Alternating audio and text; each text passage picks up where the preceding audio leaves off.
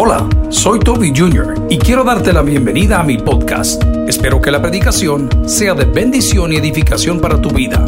Comparte esta información con otros. Espero que disfrutes lo que Dios tiene para ti el día de hoy. Que Dios te bendiga. La necesidad de Jesús en nuestra vida. Y quiero comenzar preguntando, Oscarito, ¿dónde estaría usted hoy si Cristo no hubiese llegado a su vida? O sea, ¿qué estaríamos haciendo, don Carlos? ¿Qué estaríamos haciendo? ¿Qué estaríamos pensando? Dice la palabra del Señor que nosotros estuvimos muertos en nuestros delitos y en nuestros pecados. Póngale coco que esto es bien importante. Porque si Jesús no llega a nuestra vida, seguiríamos muertos, lo cual significa insensibles. Y hoy vamos a hablar de un muchacho que estaba en un estado muy complicado. Él estaba poseído, estaba endemoniado. En la época de la Biblia, los endemoniados habitaban en lugares desiertos. ¿Dónde habitaban? En lugares. Pero este no estaba ahí. Este estaba peor. Este habitaba en los sepulcros. Hermano, a mí ni de día me gusta ir al cementerio. ¿Alguien dice amén? Y por más grama que le pongan, por más flores que le pongan, por más adorno, es el cementerio.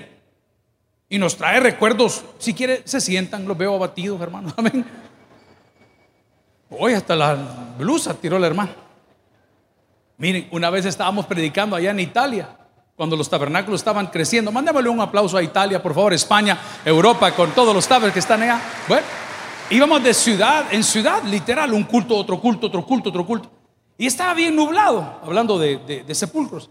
Y de repente, así medio nevado, bonito, congelado, no estaba nevado.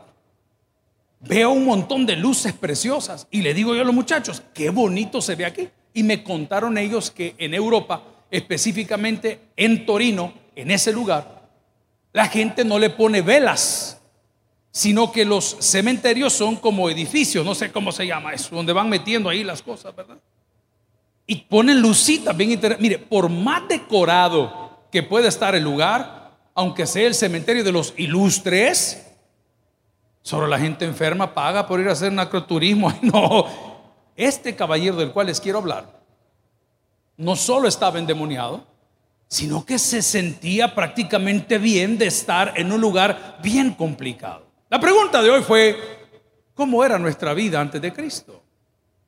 La afirmación primera que hice, basada en la palabra, es que estamos muertos en nuestros delitos y pecados. Pero el Evangelio de Marcos, capítulo 5, si me acompaña, vamos a ver en esas pantallas, o si trajo su, su móvil o si tiene la Biblia, dice en el versículo 1, vinieron al otro lado del mar, a la región de los Gadarenos. Y cuando salió él de la barca, habla de Jesús, enseguida vino a su encuentro de los sepulcros un hombre con un espíritu inmundo. Un hombre con un espíritu inmundo. Dios añada bendición a su palabra y la iglesia dice amén. O sea, llegó un hombre con una mala actitud. Y la primera mala actitud de todo hombre que no conoce a Dios es que él cree que no necesita de Dios. No piensa en diablos ni en col. No, no. Él cree que no necesita de Dios. Él cree que puede sobrevivir, que las cosas van a ser así, que hay que llevarse lo que se puede comer, lo que se puede bailar, lo que se puede beber. Esa persona, perdóneme, la voy a comparar con el endemoniado Gadareno de Gadara. Porque la actitud del muchacho no es que estaba haciéndole daño a los demás, es que él se estaba haciendo daño a sí mismo por tratar de vivir una vida sin Cristo por tratar de no poner atención a lo que la palabra nos enseña. ¿Cuántos de nosotros hoy, si Cristo no estuviese con nosotros, probablemente ya no estaríamos con vida? Le voy a contar una experiencia muy fea que me sucedió hace muchos años. Ayer andamos dando vueltas ahí por la cima, por donde está el estadio. Estaba con el pastor Jorge Aguirre, 11 y algo de la mañana. Veníamos bajando para abajo. Amén. ¿Para dónde veníamos bajando? Para abajo. Porque aquí cuando se sube es para... Un saludo, Albert. ¿Quieren que vuelva? No, pero voy al punto. Veníamos bajando para abajo en la ruta donde va la ruta 5. ¿Alguien se ha subido en la ruta 5? Amén. Y le digo a Jorge, te voy a contar qué me pasó aquí. Aquí Dios me cambió la vida. Dios me quitó la soberbia. Y aquel como no le gusta el chambre, cuénteme, pastor, me dijo, ¿Ah? hasta café me dio. Jorge le digo, resulta ser que el pastor general había traído unos gringos a tocar acá a la iglesia, unos morenos, un coro super pro, y ellos querían ir a comer pupusas. Y nos tocó llevarlos a comer pupusas y yo andaba bien empilado en aquellos años con lo que está de moda hoy otra vez, son esos jeeps descapotables y llantas grandes, esa era la pila.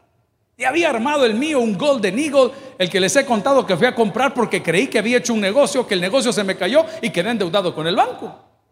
Ese mero. Entonces recuerdo que cuando estamos en una de las curvas, ya por bajar, donde ahora está una gasolinera Texaco, por cierto, está, si usted viene bajando para abajo, está mano derecha. Si va subiendo para arriba, está en mano izquierda, ¿verdad? Entonces veníamos y de repente le digo yo, un carro se me dejó ir de frente. No me golpeó, no me chocó, no me rayó el carro, no me hizo nada. Y dentro del carro era un Nissan 240Z, para los que les gustan esos carritos trompuditos, un buen motor, medio deportivo para su época. Y los dos individuos que estaban dentro del carro, pues parqueados de bolos, hermano. Pero bolos. Yo siempre bromeo a usted con esa bendita regia y la regia. Yo sé que ustedes no la conocen, le dicen la morenota. Era porque ese muchacho llevaba esa botella entre las piernas, el que manejaba. Pero el que estaba al lado de él, cuando vengo yo de soberbio, que no me chocó, no me rayó, no me hizo nada, solo me asustó. Por cierto, era un muchacho soltero, iba acompañado de la, de la trayente de aquella época, ¿verdad? Me bajo yo. ¿Qué te pasa? Le digo yo, gritándole al muchacho que iba bolo. Y el otro muchacho, sin mediar palabras, al que iba al lado, desenfunda un arma de fuego y le hace ¡pam, pam! y yo parado al lado del carro. A mí me hacía pa, pa, pa. Frisado, hermano. Frisado. Como que aquel que volcó el carro allá por los planes. Así, yo, yo no hallaba qué hacer. Hermano, ahí se le baja la soberbia a cualquiera. Y le estoy contando un testimonio para que no se le vayan a bajar a usted. Yo ese día le prometí a Dios. Se lo prometo que le prometí a Dios. No, señores. Nunca más vuelvo a salir con esta mujer, dame una nueva, le dije yo, porque me trae mala suerte. Porque el hombre ora a su conveniencia, ¿verdad? Dice la palabra que Dios resiste al soberbio. Y si eres soberbio, you got another thing coming. Ya te viene otra cosita por ahí. Porque el Señor con un pequeño virus, lo digo así porque Él es el Dios de todo, no estoy diciendo que Él lo hizo, tiene de rodillas a los hombres más poderosos de esta tierra. Tiene pensando a los científicos que dijeron que Dios no existe. Y ha levantado de los muertos aquellos que la ciencia dijo se van a morir. Entre ellos hay varios aquí el día de hoy. Allá estaba en un hospital y dijeron, no, este señor ya no sirve este ya no se levanta, este ya no va. Y eso no es nuevo, si eso lo hizo en el Antiguo y en el Nuevo Testamento, milagro maravilloso. Y en el Nuevo Testamento le dice a su amigo que tenía tres días de muerto, no hombre, no se preocupen, hombre, esta enfermedad de muerte es para Lázaro, vení para acá. ¿A cuánto Dios nos ha vivificado el día de hoy? Y probablemente, gloria a Cristo, en otra oportunidad estábamos mal. Este muchacho, el endemoniado de Gadara, su pecado más grande era que creyó antes de llegar al encuentro con Jesús que no necesitaba de él. Pero ¿cómo llegó el endemoniado de Gadara a ese punto? La religión lo llevó ahí. La religión. Tú tienes nuestros hogares queridos, fértiles campiñas, ríos majestuosos. La religión que nos qué dice? Perdón, la religión que qué dice? Sí, pero no te resuelve. Te consuela, pero no te resuelve. La religión te sobe el lomo, pero no te arregla el problema.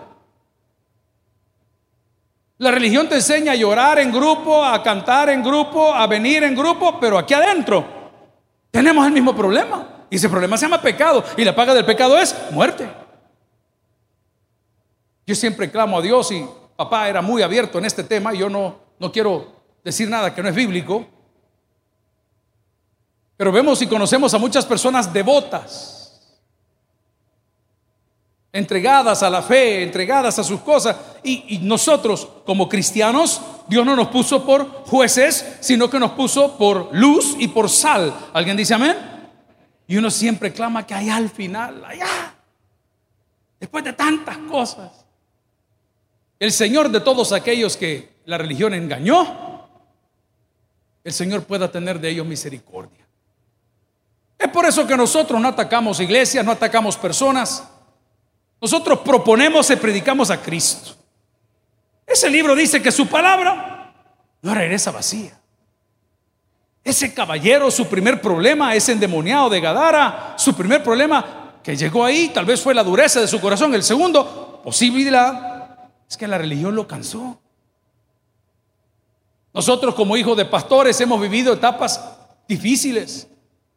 Siempre estamos siendo juzgados y seremos juzgados por, por lo que hacíamos o por lo que no hicimos o por lo que nuestros padres hicieron. Entonces muchas veces, si me preguntan a mí por qué yo pasé muchos años lejos de Dios, no que hoy esté cerca, pero era esa rebeldía, la religión me cansó.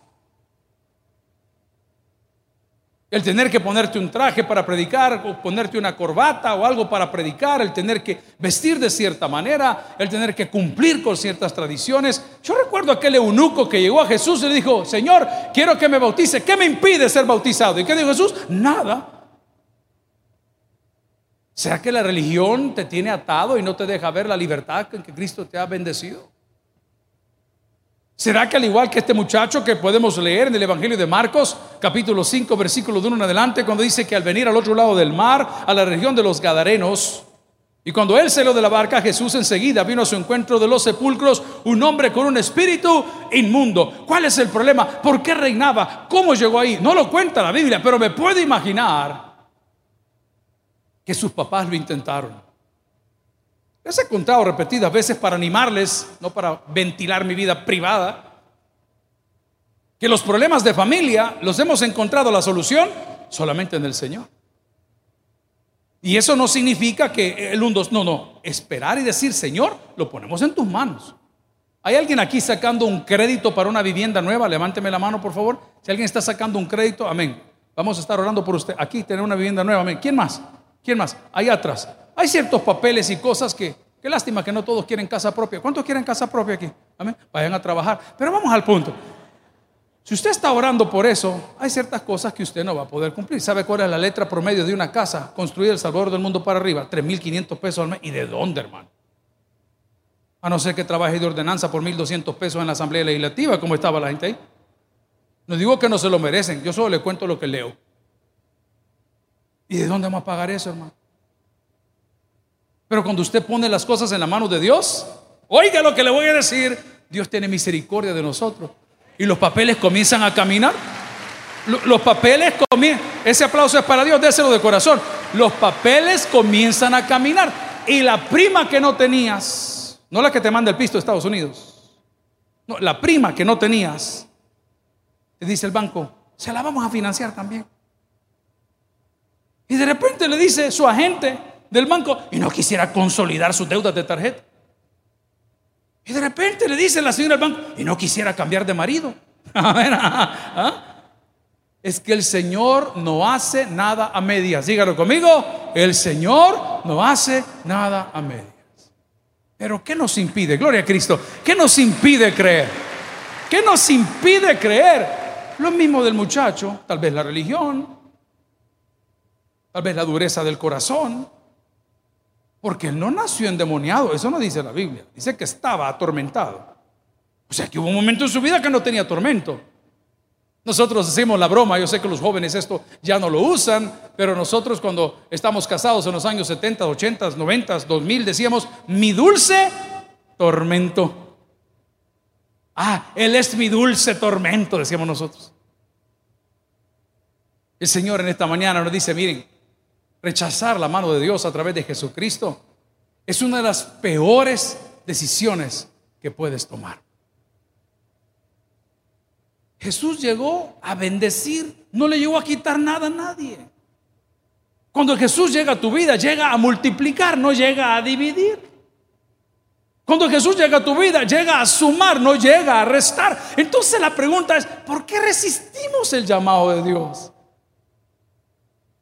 El muchacho ni siquiera había platicado con él, ni siquiera leer conmigo versículo 1 y 2 de Marcos capítulo 5, si me ayuda ahí en la pantalla, dice, vinieron al otro lado del mar, a la región de los Gadarenos, y cuando salió él de la barca, enseguida vino un hombre a su encuentro de los sepulcros, un hombre con un espíritu inmundo, o sea, no de Dios, que tenía su morada en los sepulcros, ojo, y nadie podía, ¿qué dice la palabra? Atar.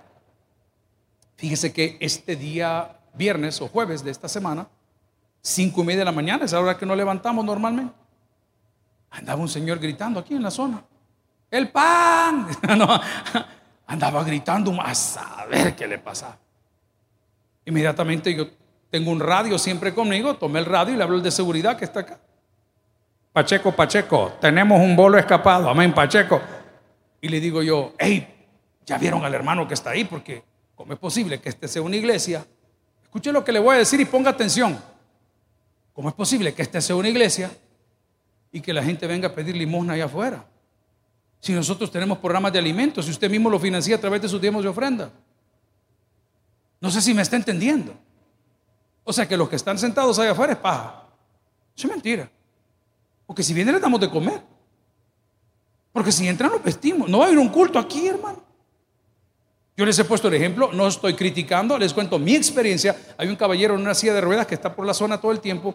Tenía veintitantos años, con le dije, mira, te queremos ayudar. Tenemos... No, aquí estoy bien. Me Pasen el sol todo el día, se solea todo el día, le ponen un guacal en la boca. Y pasa con el guacal esperando. Amigo y hermano, Dios es un Dios de bendición. Acérquese, hombre. Acérquese, pida ayuda.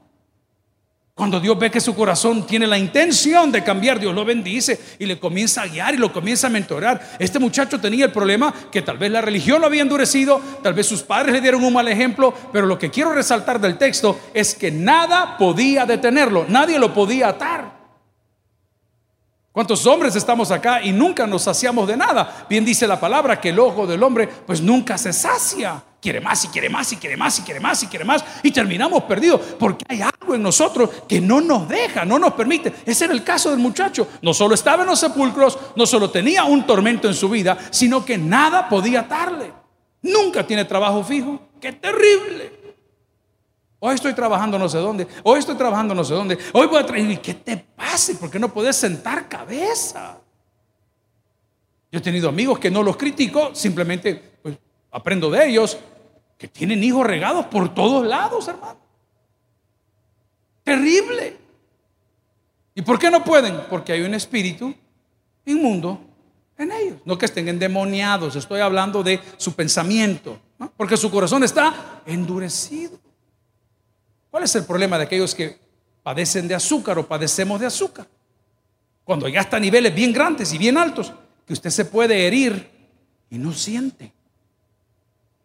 Recuerdo hace muchos años atrás, un hermano acá de la iglesia, servidor fiel de la iglesia, había atravesado el, área de construcciones de no sé dónde y de repente los hermanos, le digo, tiene sangre en su... ¿A dónde? No sentía. ¿Cuántos de nosotros no sentimos el daño que le hacemos a terceros? No lo sentimos. Creemos que es normal. Creemos que es normal bofetear a alguien. Creemos que es normal confrontar a todo mundo. Como que Dios nos puso a resolver en la vida a todo mundo. Resuelva la suya, hermano. Ahí anda zampado en todo lo que no le importa. Con sus hijos no se mete enseñándole la vida a todo mundo y los suyos revolcándose abiertamente hacia ante Dios y qué. Métase en lo suyo. No nos damos cuenta. ¿Cuántos padres hemos mutilado a nuestros hijos con la boca?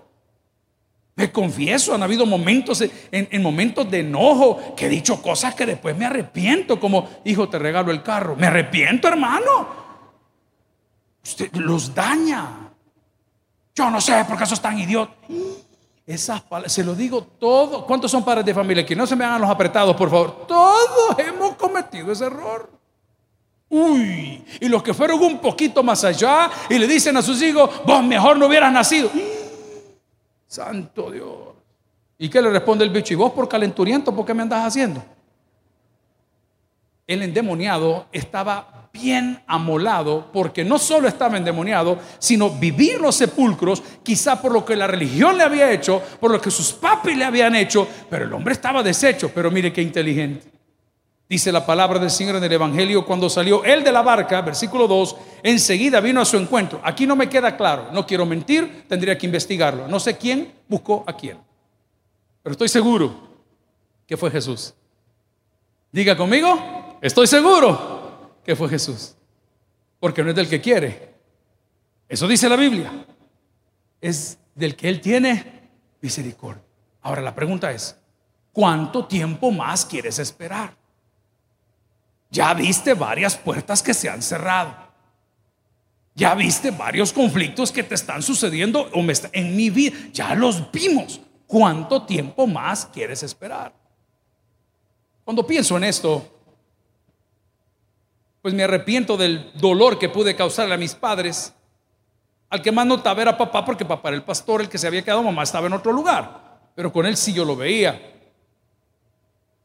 Les he contado cómo Dios fue cerrándome puertas por todos lados y hemos tenido que perder amigos a lo largo del ministerio para entender.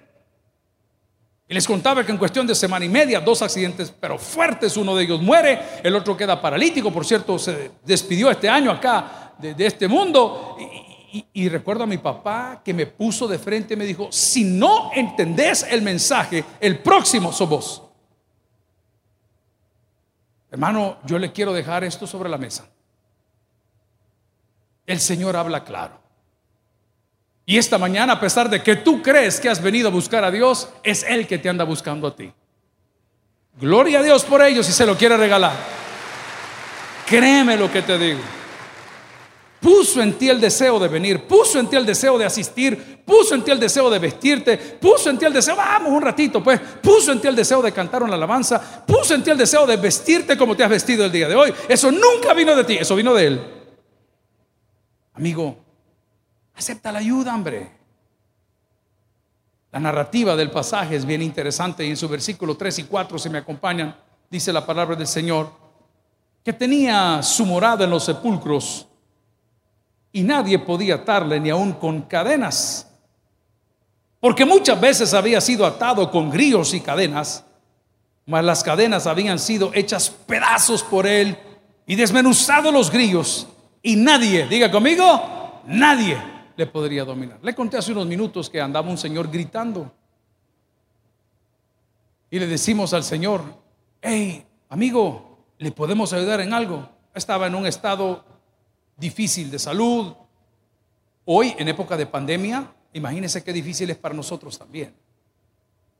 Y se le dice, mira, ¿querés pasar aquí? ¿Querés comer, bañarte, vestir, recuperarte? Y si decidís quedarte, pues amén. Y si no te vas.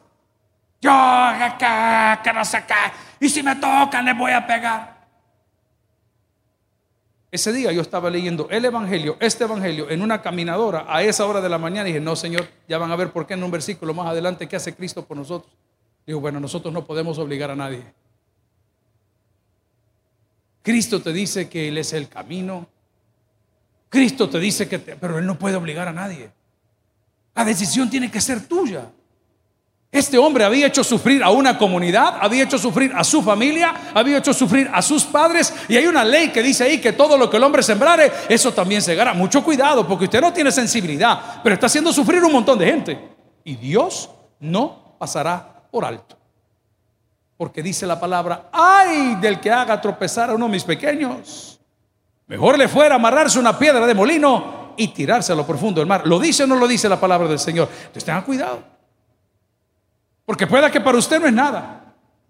Por eso el apóstol Pablo, y he insistido mucho con esta frase esta semana, dice, todo me es lícito, pero no todo me conviene. Mucho cuidado. Este joven en su incapacidad, en su falta de conocimiento de Dios, no sé si era soberbia, era un tormento, era un demonio, no, creyó que no necesitaba a Dios, pero viene Dios a través de Cristo, lo encuentra y comienza un diálogo. Y lo primero que Jesús le pregunta, voy a avanzar en los versículos, es, ¿cómo te llamas? ¿Por qué pregunta Dios cómo nos llamamos? ¿Se ha hecho la pregunta alguna vez? Porque la Biblia dice que Él nos da un nombre nuevo. Cuando Jesús te está diciendo cómo te llamas, es que después del encuentro que tengas con Jesús no te vas a llamar igual, no vas a caminar igual, no vas a pensar igual, porque ya no vives tú, sino que Cristo vive en ti. Y gloria a Dios por ello. Lo primero que le pregunta al muchacho es, ¿cómo te llamas? Vamos a ponerlo en el idioma nuestro, ¿cómo te ayudo? Yo tengo tres hijos. De los tres hijos, uno de ellos es bien bolo. No digo así, outgoing. no tiene pena. pues. A mí me gusta ir al súper con él. Porque cuando voy con uno de los otros dos, hijo, eh, tenemos que comprar tal cosa, tengo que hacer tal otra. ¿Y dónde está? Pues en algún lugar, bruto, porque este es el súper. El otro no. El otro, a la primera que veo, al primero que está de display, disculpe, caballero, y ella es su novia. ¿Ah? Y es que eso lo vende, mi amor. ¿Ah? Rapidito. Y me gusta que, ¿cómo le resuelve? Pues si el Señor no te está preguntando, Él te está diciendo, hijo, ¿cómo te ayudo? ¿Cómo te ayudo? Mire qué lindo es Jesús. El blog de esta semana tiene que ver con la empatía. Mire qué lindo es Jesús. El liderazgo de Jesús nunca fue impositivo, siempre fue a través del mentoreo, de la empatía. Te entiendo, te comprendo. Ah, ¿cómo yo te ayudo? Ese es Jesús.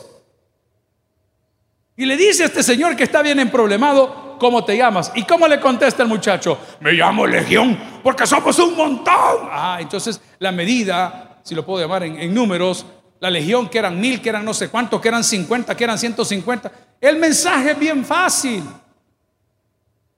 Él creyó que Jesús con él no podía. Somos un montón, le dijo.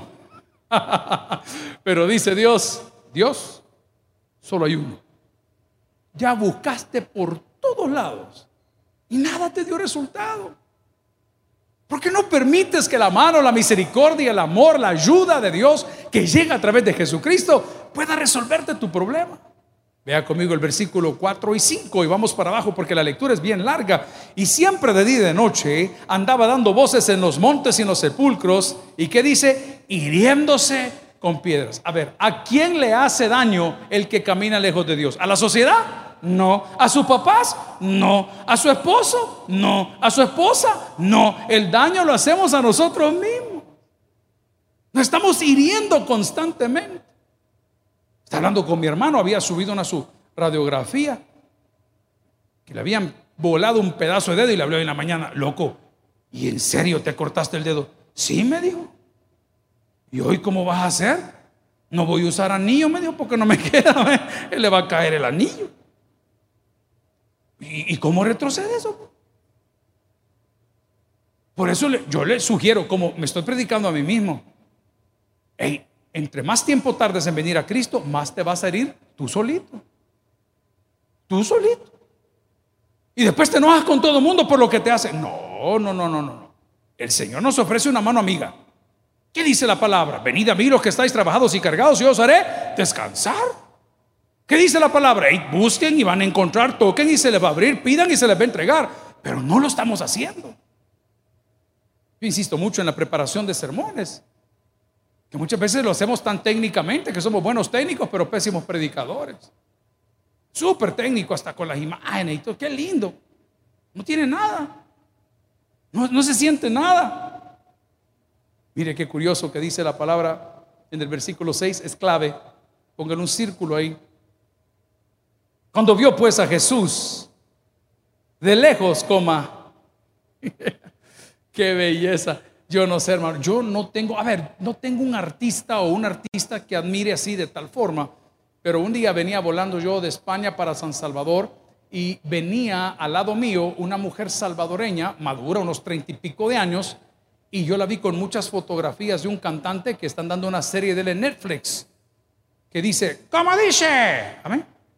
Y le digo yo, perdóneme la pregunta, le digo, ¿y usted a qué se dedica?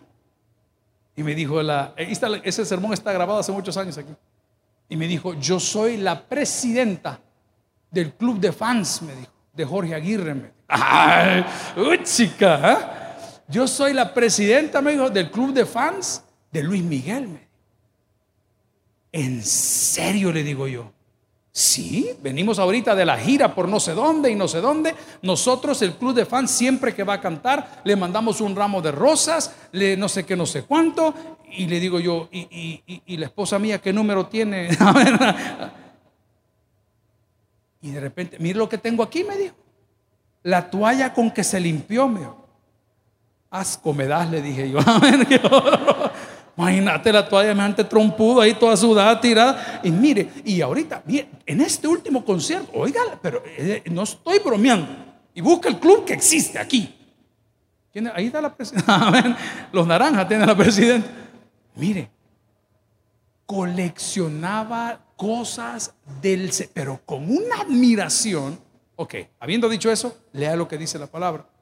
Dice que cuando lo vio, ¿qué hizo? Corrió. Pero lo siguiente lo más importante. ¿Y qué dijo? Se arrodilló. ¿Sabe qué dijo? Ya no. Ya no, hermano. ¿Hay hombres en la casa de Dios? Volver a preguntar. Ahí arriba en el mezanine. ¿Hay hombres ahí? El de blanco acomodador, ¿qué le pasa? Así le hizo, ¿ve? Los hombres de la casa de Dios pueden decir conmigo, ya no. Ya no, hermano. Esa decisión no es de Dios, es suya. Deje de pedir que Dios diga las cosas que usted tiene que decir. Dios no le pide perdón a nadie. Pida usted perdón a quien ofendió. Yo le dejo las cosas en la mano de Dios falso. Falso. Yo le estoy pidiendo a Dios por dejar de tomar. Falso. Póngase los pantalones y haga las cosas que le corresponden. Aléjese del trago, aléjese del cigarro, aléjese del amor. usted lo tiene que hacer. Él le va a dar la fuerza, pero usted lo tiene que hacer. Gloria a Dios por ello. ¿Qué dice que hizo el muchacho? Lo vio, corrió y luego ¿qué hizo? Se arrodilló. Ahí está. Ahí está la clave.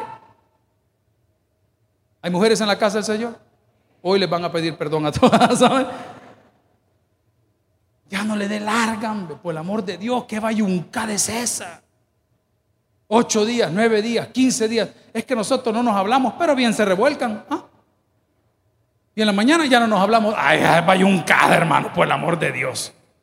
¿A qué le da larga? ¿Cuántos tienen suegra aquí? Ya quedan pocas, vea, porque se nos han ido algunos. Ya no le dé larga, hermano. ¿Por qué le da larga? Si no la va a cambiar.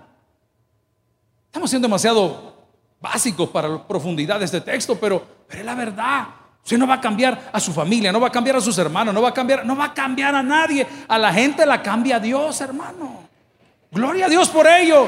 Entonces, ¿qué hago? Corro, me arrodillo, reconozco, pero aquí viene lo fuerte, aquí viene un super diálogo.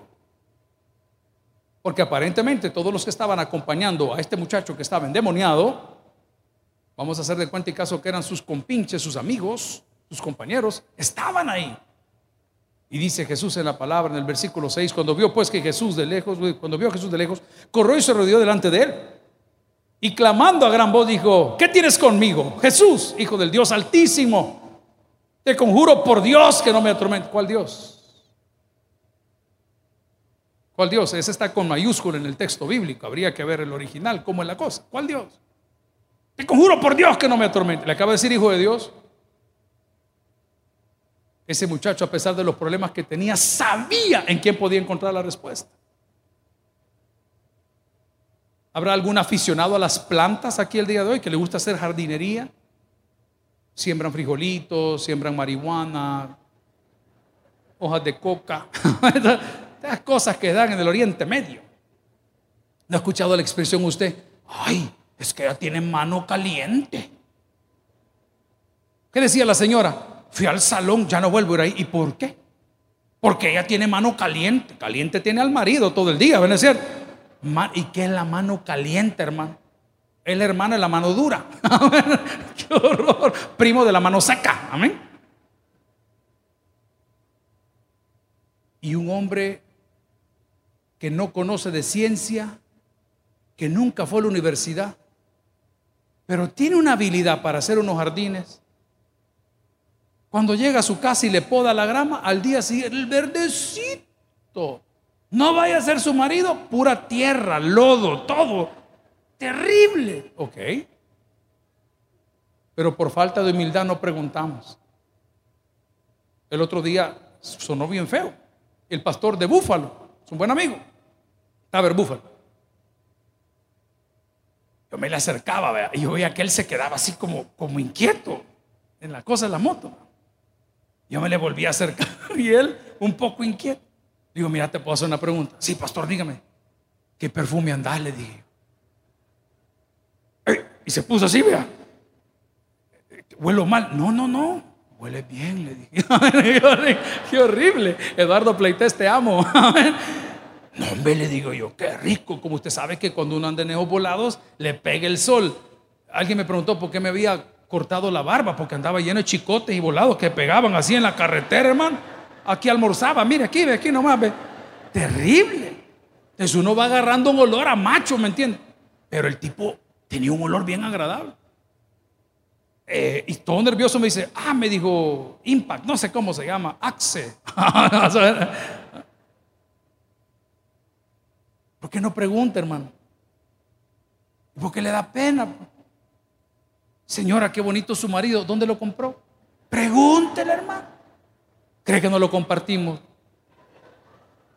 No, el orgullo, la soberbia. Mira qué bonito el carro de los hermanos. No preguntamos.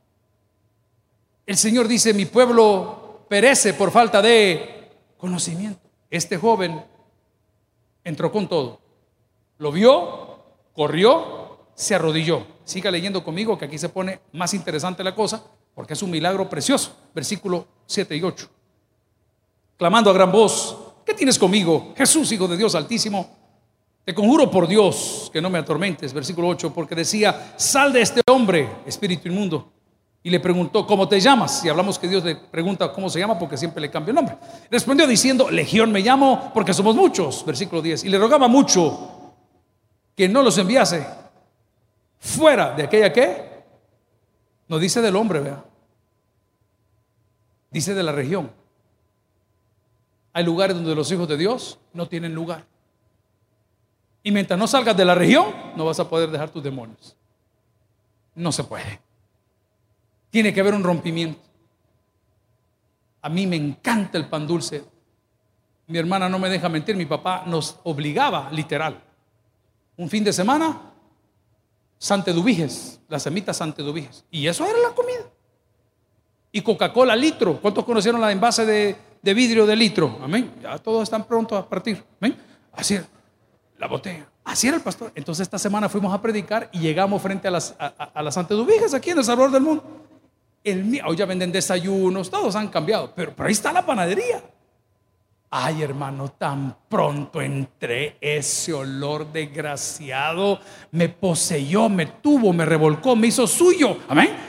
¿Y, y cómo salimos? Con un gran pedazo de semita. Usted no puede ser bolo y andar de bar en bar. ¿Alguien recibe esa palabra o digo quién? No se puede. Por eso la Biblia dice, resistid al diablo y huirá de vosotros. El milagro más grande viene en el diálogo cuando en el versículo 10 le dice, le rogaba mucho que no los enviase fuera de aquella región. Y estaba ahí cerca del monte un hato de cerdos, paciendo. Y le rogaron todos los demonios diciendo, envíanos a los cerdos para que entremos en ellos. Versículo 13. Lea conmigo el 13, por favor, y dice, y luego Jesús, ¿qué hizo? Mire la autoridad. Mire el porte. No se olvide, no me separe los evangelios. Jesús dijo, toda autoridad me ha sido dada por mi Padre. ¿Dice eso o no dice eso? Ah, no me lo separe, es una sola carta, hermano. Pero ¿qué fue lo lindo que sucedió después en el versículo 15? Vienen a Jesús y ven al que había sido atormentado del demonio y que había tenido la legión, sentado, coma, vestido y en su juicio cabal. ¿Y qué tuvieron?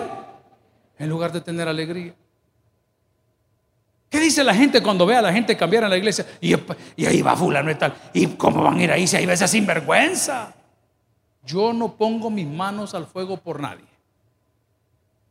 Pero ya van a ver un testimonio de las cosas que Dios hace. Si usted sigue medios, va a entender lo que le estoy diciendo.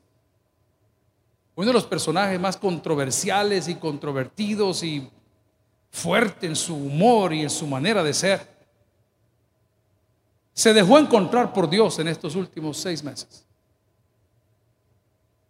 31 de diciembre del año 2020. Y ese tipo que era fuerte y humor negro y aquí allá, de repente en una plática me dice, amigo, me encontré con Cristo. Y mi pensamiento fue, wow, qué difícil va a ser para ti porque este es tu arte. Esta es tu manera de ser, así te conoce todo el mundo.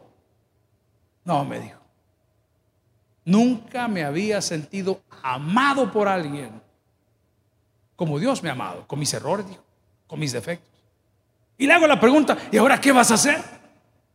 Vuelvo a los medios, me dijo, pero con otra visión, con otro estilo, con gratitud. Amigos y hermanos, ¿cuántos años les he predicado a ustedes que todo lo que Dios toca lo bendice? El día de hoy, analiza qué es lo que te detiene de venir a Jesús. No te estoy diciendo que estés endemoniado, no, estás rodeado de un montón de gente que no te permite ver su gloria. Estás rodeado de un montón de pensamientos que no te permiten entender el amor de Dios. Y pueda que en medio de los amigos y los pensamientos te estés perdiendo de la oportunidad de tu vida. Porque Cristo todo lo que toca lo arregla. El día de hoy, volvamos a la vida. El día de hoy, volvamos al Señor. El día de hoy, volvamos al lugar donde todo comenzó. El que tienes para el que oiga. Gracias por haber escuchado el podcast de hoy. Quiero recordarte que a lo largo de la semana habrá mucho más material para ti. Recuerda, invita a Jesús a tu corazón. A cualquier situación, Jesús es la solución. Prueba a Jesús. Si no te funciona, te devolvemos tus pecados. Muchas gracias y hasta la próxima.